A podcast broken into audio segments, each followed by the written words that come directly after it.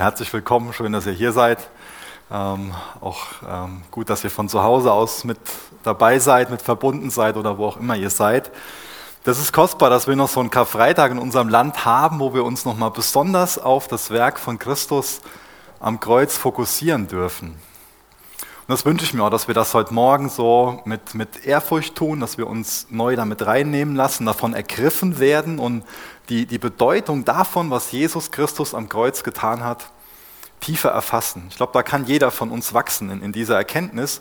Und das wollen wir heute Morgen im Gottesdienst zum einen dadurch machen, dass wir uns die sieben letzten Aussprüche von Jesus ansehen.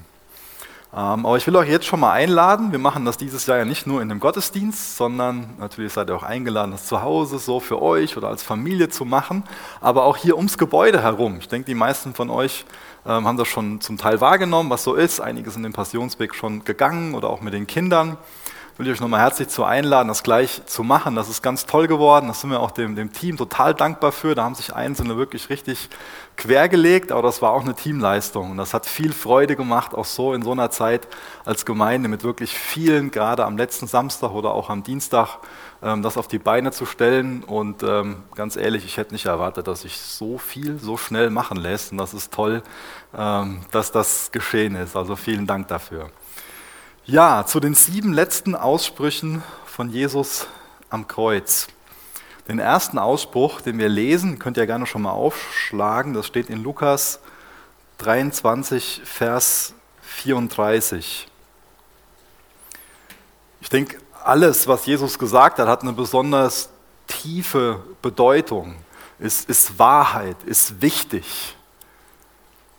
Aber gerade das, was er am Kreuz ausgerufen hat, diese sieben Sätze, die uns da überliefert sind, lasst uns da echt besonders hinhören, um zu verstehen, was er gesagt hat, was es für uns für eine Bedeutung hat, um uns ihm auszuliefern und um, um ihm ähnlicher zu werden. Denn wenn ich mir Jesus so am Kreuz ansehe, sein, sein Fokus, seine Haltung, das, was er macht, dann bin ich so viel anders als er. Da hat er so viel, was er in mir noch verändern sollte, wo ich will, dass er das verändert. Lukas 23 ab Vers 34 lese ich, beziehungsweise 0 in Vers 34. Das ist wohl das erste Wort von Jesus am Kreuz. Jesus aber sprach, Vater, vergib ihnen, denn sie wissen nicht, was sie tun.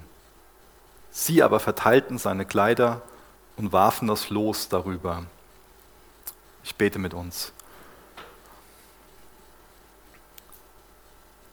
Vater, wir sind dir so dankbar, dass wir als Gemeinde diesen Gottesdienst feiern dürfen und dass wir dein Wort haben und wir wollen dich bitten, dass du durch dein Wort zu unseren Herzen sprichst, zu unseren Gewissen sprichst, dass du unser Denken dadurch formst, dass du unsere Haltung dadurch formst.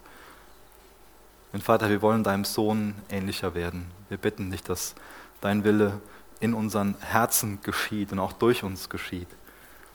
Ich bitte dich, dass du mir hilfst, dein Wort so auszulegen, dass, dass es dir Ehre bereitet.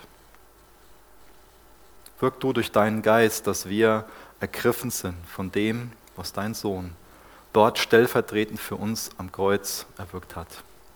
Danke, Vater, dass der Weg zu dir jetzt frei ist.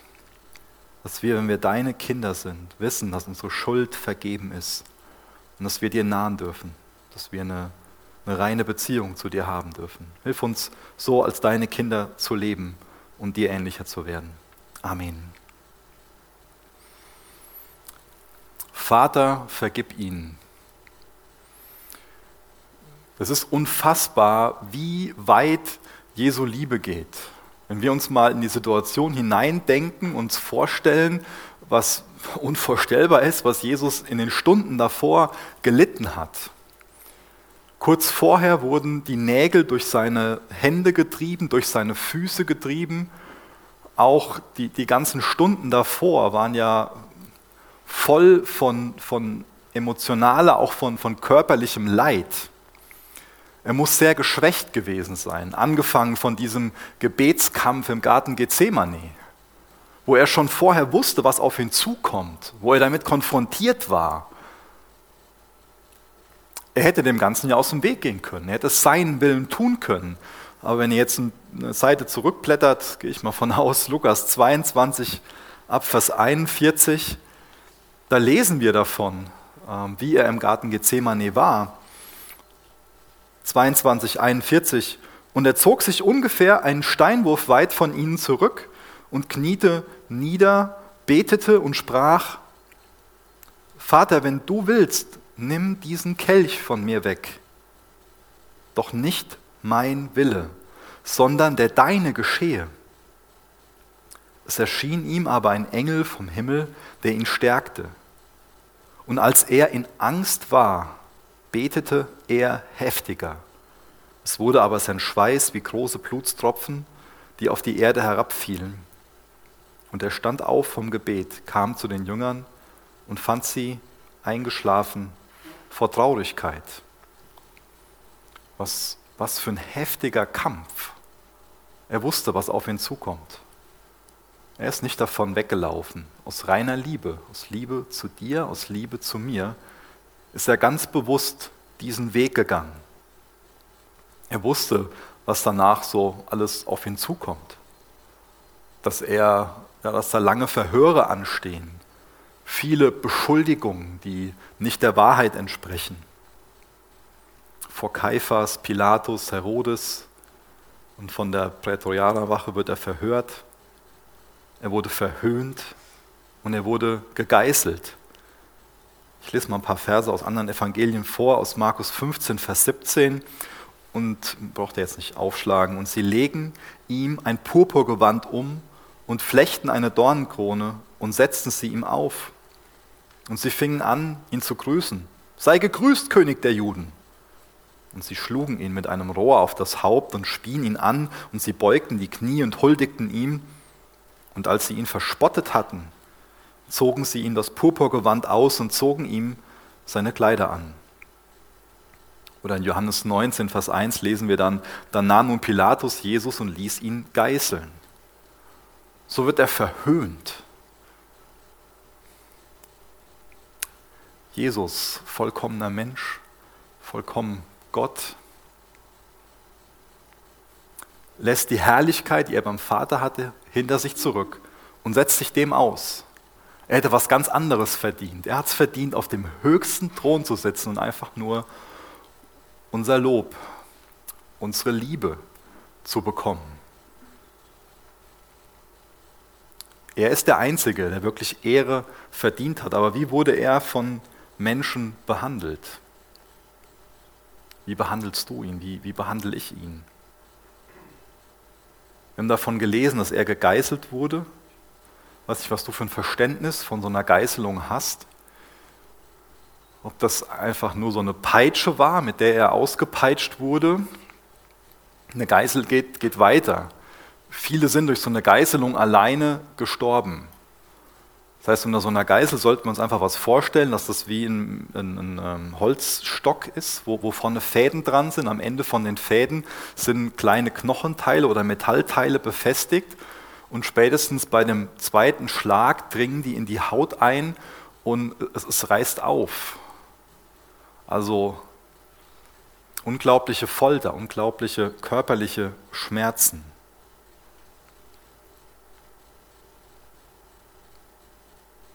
Jesus aber sprach, Vater, vergib ihnen.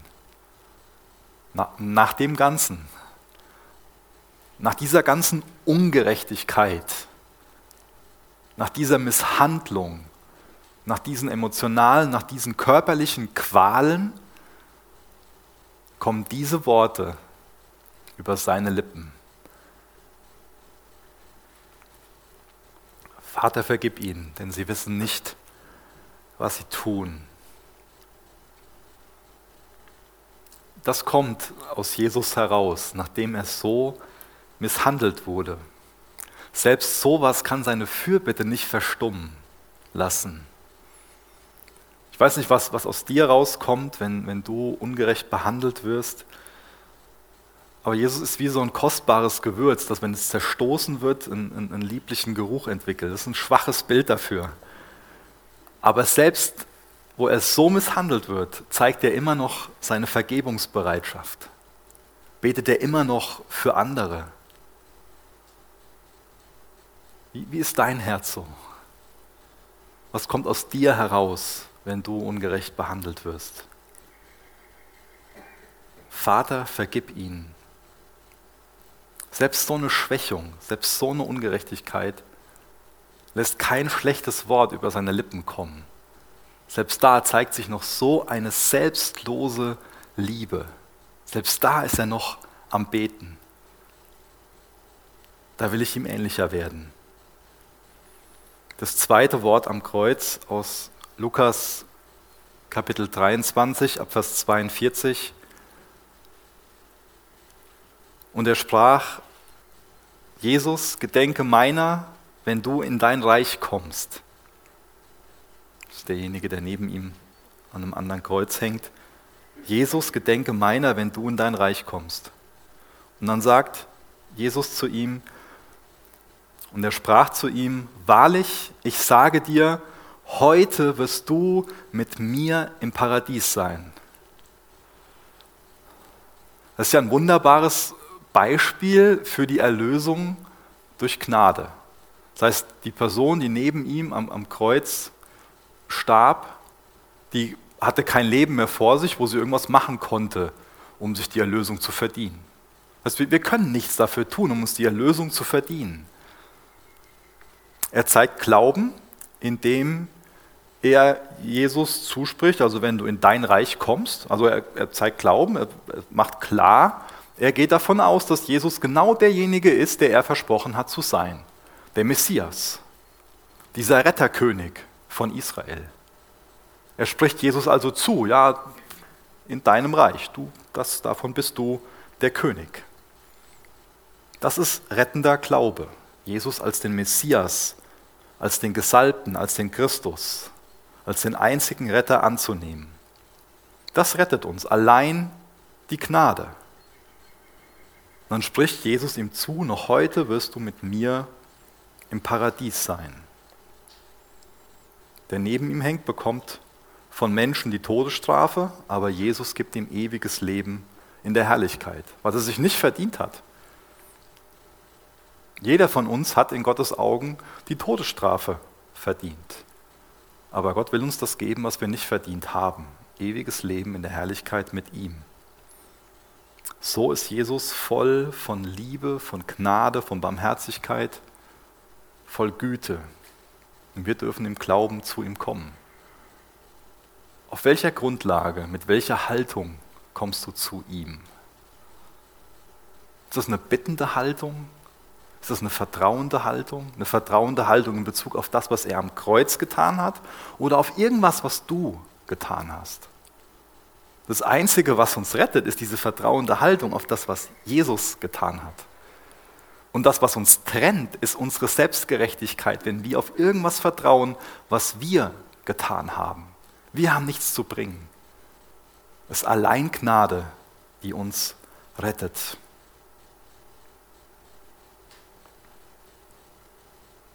Auf welcher Basis kommst du zu Jesus? Auf welcher Grundlage suchst du Vergebung, suchst du Rettung? Wo suchst du Vergebung? Wo suchst du Rettung? Das dritte Wort am Kreuz, Johannes Kapitel 19, Abvers 25.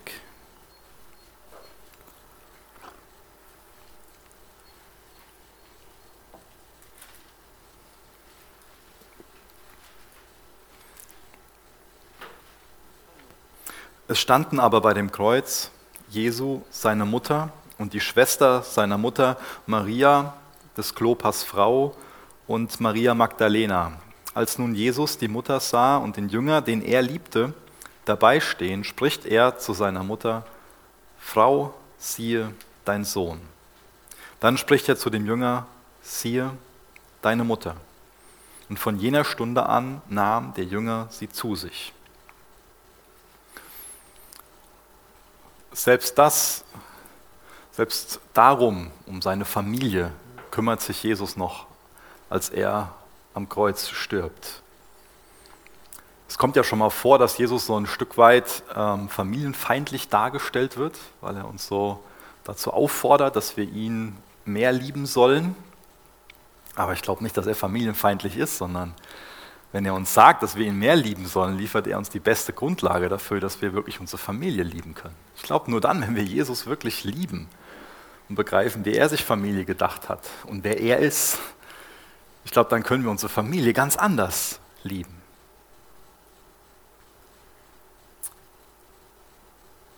Da ist also der Jünger, der eine besondere Beziehung zu ihm hat, Johannes, davon gelesen, der Jünger, der ihn liebte oder auch der sich lieben ließ. Ich glaube, das ist die große Frage bei uns so.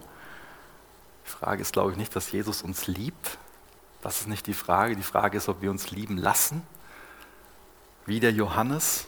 Der Johannes hat sich lieben lassen. So will ich sein, wie der Johannes. Mich von Jesus lieben lassen. Und diejenigen, die sich besonders von Jesus lieben lassen, die bekommen auch einen Auftrag, sich um andere zu kümmern.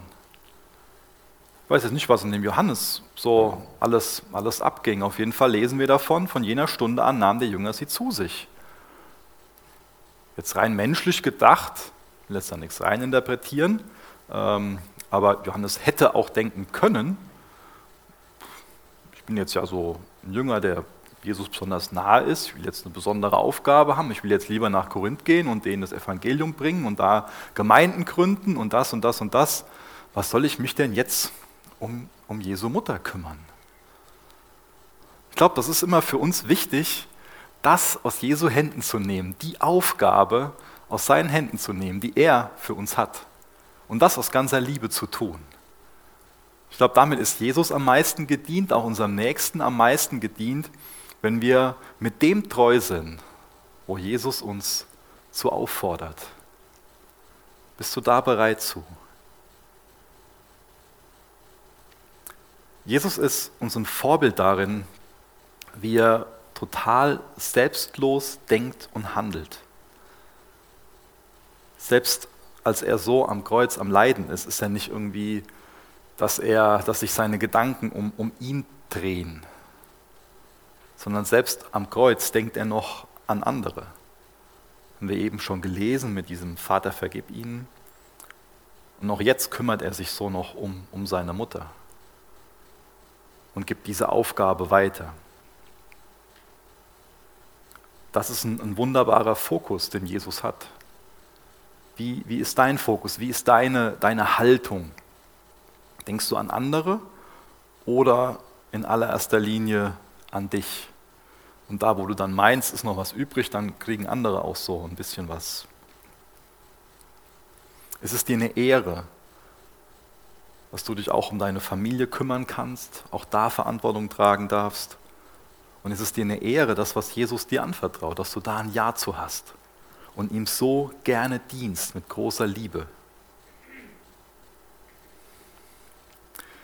Das vierte Wort am Kreuz, Matthäus Kapitel 27, Vers 46.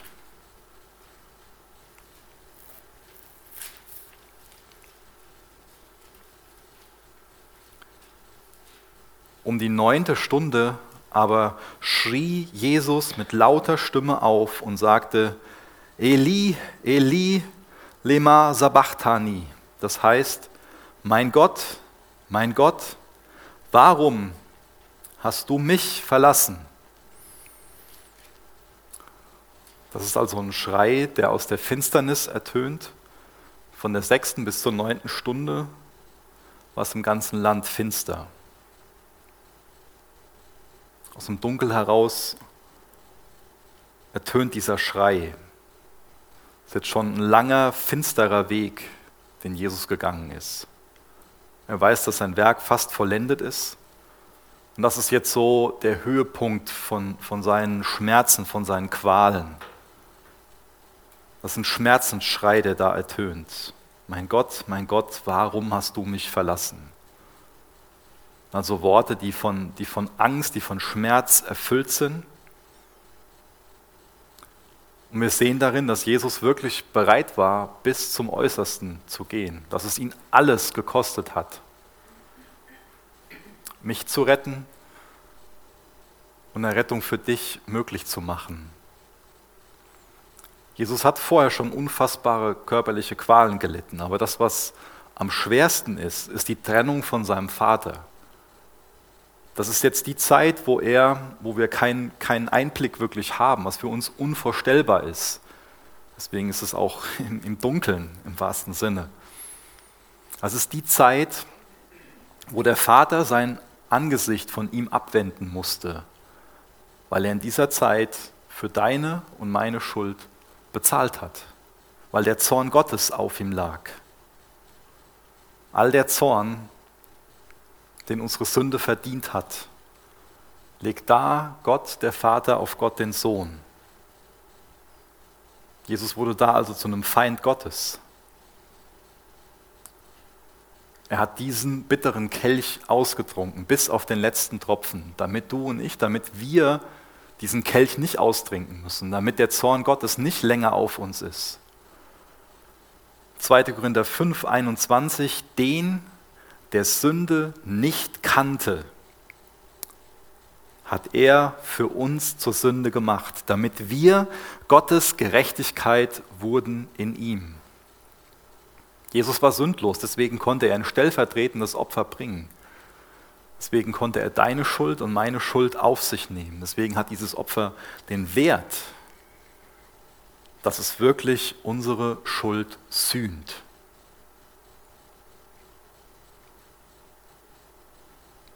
Jesus hat dort also die ganze Last unserer Sünde getragen. Mein Gott, mein Gott, warum hast du mich verlassen? Wenn du diesen Ausruf hörst, wenn du ihn liest und du ein wiedergeborenes Kind Gottes bist, dann verstummen danach die Anklagen, beziehungsweise danach sind die Anklagen unbegründet dann weißt du, dass du Gottes Gericht nicht mehr fürchten musst.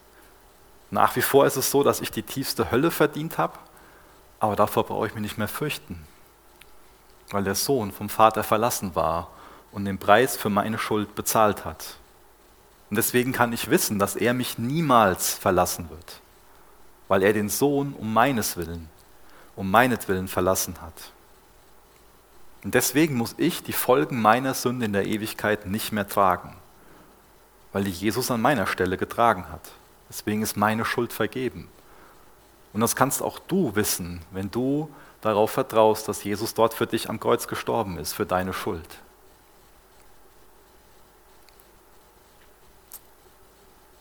Vielleicht hast du schon mal den Eindruck, dass dich Gott verlassen hat. Wenn du ein wiedergeborenes Kind Gottes bist, dann ist das eine Lüge. Dann kannst du dich daran erinnern, dass der Sohn vom Vater verlassen wurde, damit du nie wieder von Gott verlassen sein wirst.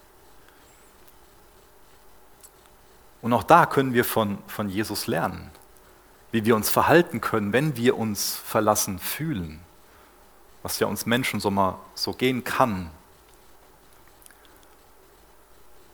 Was oft eine, eine menschliche Reaktion ist, ist so ein Rückzug, eine Isolation, dass man von Gott weggeht, aber wir sollten genau das Gegenteil machen. Wir sollten wie der Sohn zum Vater beten, zu unserem Gott beten. Wir sollten die Bibel nicht zumachen, sondern aufmachen. Wir sollten zu ihm rennen, Gemeinschaft mit ihm suchen, auch Gemeinschaft mit Geschwistern suchen. Wir sollten ganz anders ins Gebet gehen, als wir das vielleicht sonst machen. Nimmst du den Kampf da an Lässt du Jesus den Kampf für dich gewinnen oder ziehst du dich zurück innerlich? Halt fest an Jesus. Johannes 6, 37, wer zu mir kommt, den werde ich nicht hinausstoßen.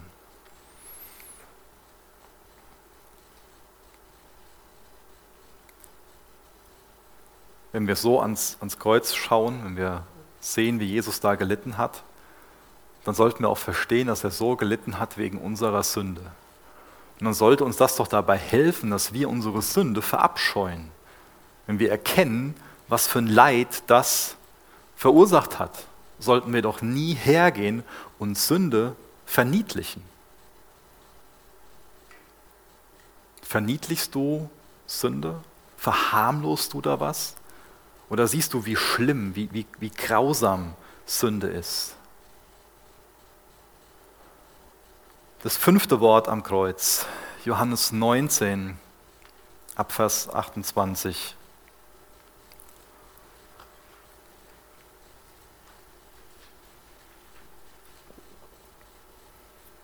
Johannes 19, 28. Danach, da Jesus wusste, dass alles schon vollbracht war, spricht er, damit die Schrift erfüllt würde, mich dürstet. Kurzer Ausspruch, der kürzeste Ausspruch von Jesus der, vom Kreuz, der uns überliefert ist. Und wir wissen, dass Jesus, dass unser Herr der Schöpfer des Ozeans ist dass er Wasser gemacht hat, dass er sich den Regen ausgedacht hat. Und er hätte alles befehligen können und drückt doch ein ganz menschliches Bedürfnis aus. Mich dürstet. So ein Zeichen wahrer Menschlichkeit. Er hat schlimmen Durst wegen den Todesqualen, die er erleidet. Er hängt seit Stunden am Kreuz die Wunden, die, die weiden sich und ähm, muss Wundfieber bekommen haben, schrecklichen Durst empfunden haben, auch durch den Blutverlust. Psalm 22, 16. Meine Kraft ist vertrocknet wie gebrannter Ton und meine Zunge klebt an meinem Gaumen und in den Staub des Todes legst du mich. Das ist also ein Durst, den, den keiner von uns wirklich kennt. Er litt schreckliche Qualen. Das sechste Wort am Kreuz, Johannes 19 ab Vers 30. Als nun Jesus den Essig genommen hatte, sprach er, es ist vollbracht. Es ist vollbracht. Und er neigte das Haupt und übergab den Geist. Was meint Jesus damit, dass er sagt, es ist vollbracht? Zum einen natürlich, dass so die Vorbilder, die Vorschattungen aus dem Alten Testament erfüllt, erfüllt wurden, dass er Prophetien erfüllt hat, dass er die Erfüllung des alten Bundes ist, dass er das Gesetz gerecht erfüllt hat und dass er das Werk der Erlösung vollbracht hat, dass er stellvertretend für dich und mich am Kreuz gestorben ist, für jeden, der daran glaubt. Es ist vollbracht. Es ist jetzt also ein, ein Ausruf auch des, des Sieges. Tetelestai steht da im Griechischen.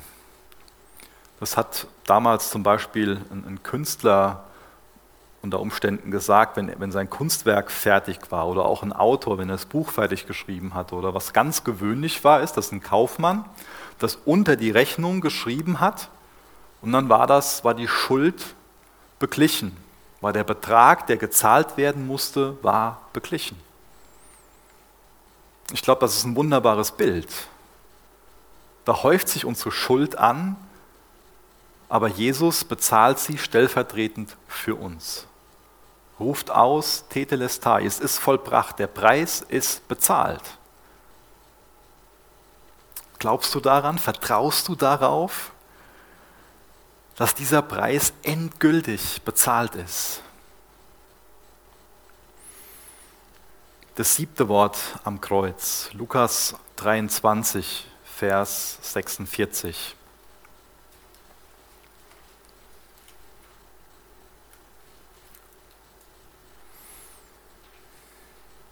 Und Jesus rief mit lauter Stimme und sprach, Vater, in deine Hände übergebe ich meinen Geist.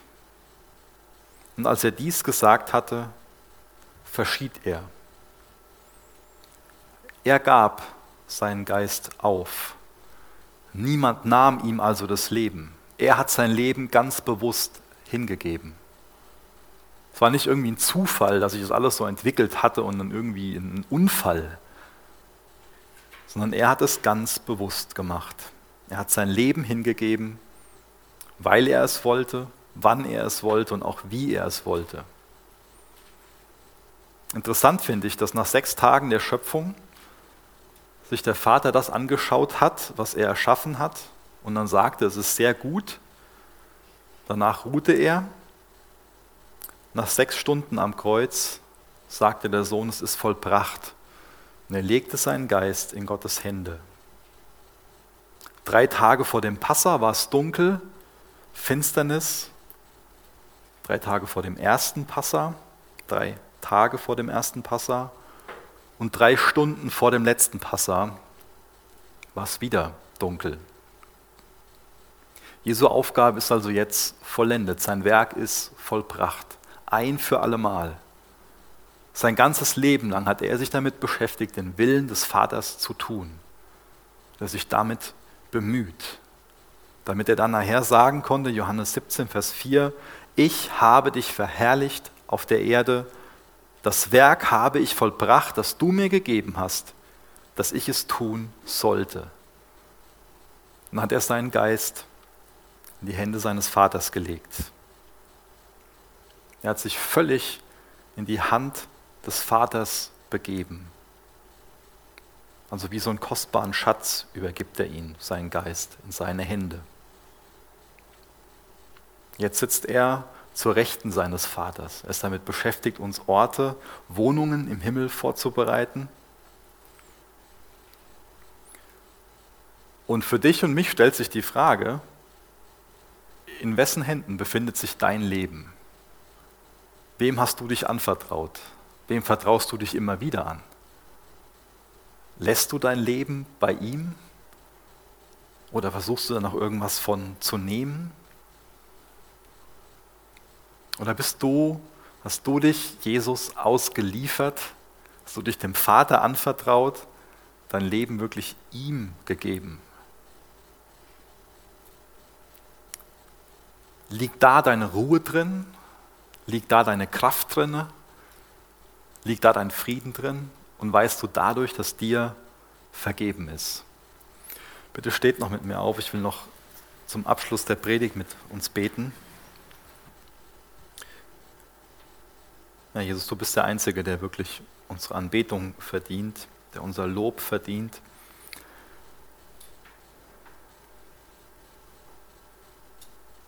Ich bitte dich, führ du uns ganz neu zum Kreuz, mach du uns ganz neu unsere Schuld bewusst, aber für uns weiter, führ du uns dahin, dass wir erkennen, wie sehr uns vergeben ist. Hilf uns dabei, anderen zu vergeben. Hilf uns dabei, dir ähnlicher zu sein. Selbstloser. Hilf du uns dabei, wirklich ein Leben zu leben, was völlig auf dich ausgerichtet ist. Bewahr du uns vor Selbstgerechtigkeit, bewahr du uns vor Selbstmitleid und heb unseren Blick hoch zu dir, dass wir mit einem, mit einem zerbrochenen Herzen vor dir knien und dich loben. Du bist der Einzige, der würdig ist, angebetet zu werden. Du siehst uns, du kennst uns. Du bist unser guter Hirte. Lass uns im Vertrauen auf dich wachsen, Herr. Wir wollen uns dir immer wieder neu völlig hingeben, uns in deine Hände legen. Denn du bist der Einzige, der unser Vertrauen verdient. Du bist der Einzige, der, der ein Anrecht auf uns hat und dem wir gehören wollen. Danke, dass du uns annimmst, allein weil du gnädig bist. Danke, dass du uns vergibst, allein weil du gnädig bist. Danke, dass du bereit warst, bis zum Äußersten zu gehen. Allein aus Liebe. Hilf uns mehr zu erkennen, tiefer zu erfassen, wie sehr du uns liebst, Herr. Amen.